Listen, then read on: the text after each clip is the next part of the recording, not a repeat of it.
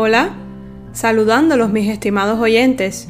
Bienvenidos a un capítulo más de esta temporada en este su canal, Médicos de Dios. Agradecer a todos los que se han tomado un tiempo para escuchar los capítulos anteriores y si aún no lo has hecho, te invito a escucharlos por la plataforma de podcast de tu preferencia o bien ir a la página web puestos en o en Twitter nos encuentras como Médicos de Dios. Y si crees que ha sido de bendición para tu vida, no dejes de compartir. Debemos dar por gracia lo que por gracia hemos recibido. Estaremos compartiendo una enseñanza más en esta temporada titulada Conociendo a Jesús, el Hijo de Dios. En esta ocasión platicaremos acerca de un pasaje que se encuentra en el libro de Marcos, capítulo 9, versos del 33 al 37.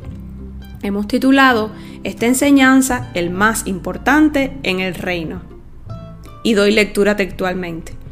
Después de llegar a Capernaum e instalarse en una casa, Jesús preguntó a sus discípulos, que venían conversando en el camino, pero no le contestaron porque venían discutiendo sobre quién de ellos era el más importante. Jesús se sentó y llamó a los doce discípulos y dijo, quien quiera ser el primero debe tomar el último lugar y ser el sirviente de todos los demás. Entonces puso a un niño pequeño en medio de ellos y tomándolo en sus brazos les dijo, Todo el que recibe de mi parte a un niño pequeño como este, me recibe a mí. Y todo el que me recibe, no solo me recibe a mí, sino también a mi Padre quien me envió. Cada platicar con Jesús era una enseñanza para sus discípulos, para nosotros también. Siempre les digo que la Biblia es atemporal. Cada palabra ahí escrita es sabiduría de lo alto y tiene vigencia hoy día y por los siglos de los siglos. Debemos pedirle al Espíritu Santo que nos ayude a escudriñar en las Escrituras, que nos muestre revelación tan importante para nuestro propósito aquí en la tierra estaremos reflexionando acerca de la virtud de ser el último, de la importancia de ser humilde como Jesús y los beneficios que la humildad nos trae a nuestras vidas. Para esto nos hemos apoyado en diferentes Biblias de estudio y el comentario MacArthur, el capítulo de Marcos. Dice el verso 35, Jesús se sentó y llamó a los doce discípulos y dijo, quien quiera ser el primero, debe tomar el último lugar y ser el sirviente de todos los demás. ¿Es realmente una virtud ser el último? Suena un poco contradictorio, porque el mundo nos enseña a mantener un nivel de competencia en todos los aspectos de nuestra vida, tanto profesional, personal. Competimos por tener la mejor carrera, el trabajo más remunerado, la mejor casa, el mejor carro, el matrimonio perfecto, los hijos perfectos. Vemos la vida como una competencia donde gana y llega a la meta el más capaz, el más inteligente emocionalmente. Todos competimos contra todos. La humildad no se considera una virtud en nuestra cultura orgullosa, egocéntrica y egoísta.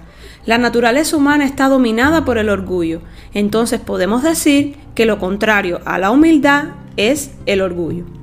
Aunque la humildad es ajena a la naturaleza humana caída, es fundamental para la vida cristiana. Tenemos diversos ejemplos a través de las escrituras. Por ejemplo, el profeta Miqueas escribió en Miqueas capítulo 6, verso 8, "Oh hombre, él te ha declarado lo que es bueno y qué pide Jehová de ti, solamente hacer justicia, amar la misericordia y humillarte ante tu Dios." Pablo en la carta a los Efesios capítulo 4, verso del 1 al 2 dice, Yo pues preso en el Señor, os ruego que andéis como es digno de la vocación con que fuisteis llamados, con toda humildad y mansedumbre, soportándonos con paciencia los unos a los otros. Santiago 4:10, humillaos delante del Señor y Él os exaltará. Muchos ejemplos encontramos en la palabra de Dios sobre la humildad, por lo tanto es importante en nuestras vidas ser humilde, nos abre puertas y lo más importante, agrada a nuestro Padre. ¿Qué lección nos está dejando Jesús a través de este pasaje?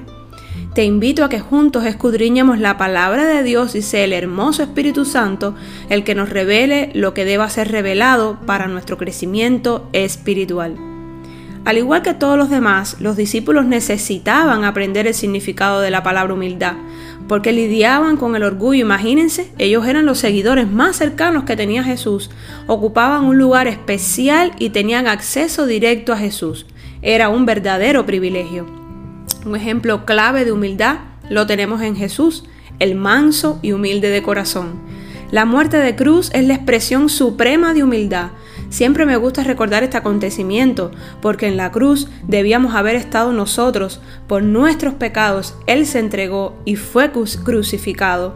Filipenses 2 del 5 al 8, Pablo nos dice, haya pues en vosotros este sentir que hubo también en Cristo Jesús, el cual siendo en forma de Dios no estimó el ser igual a Dios como cosa a que aferrarse, sino que se despojó a sí mismo, tomando forma de siervo, hecho semejante a los hombres y estando en la condición de hombre, se humilló a sí mismo, haciéndose obediente hasta la muerte y muerte de cruz. ¿Por qué Jesús sintió la necesidad de sentarse con sus discípulos y conversar con ellos? Veamos qué nos dice el verso 33 y el verso 34. Y doy lectura textualmente. Después de llegar a Capernaum e instalarse en una casa, Jesús preguntó a sus discípulos que qué venían conversando en el camino, pero no le contestaron porque venían discutiendo sobre quién de ellos era el más importante.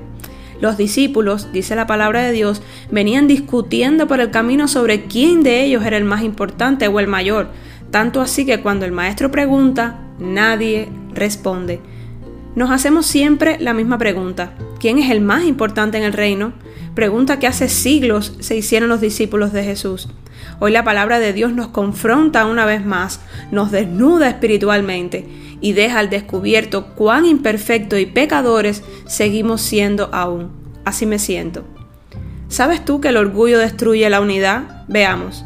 Los discípulos venían en una larga caminata desde Cesarea de Filipo hasta Capernaum habían tenido un debate prolongado acerca de quién de ellos era el más importante, es decir, presentaban rasgos de orgullo.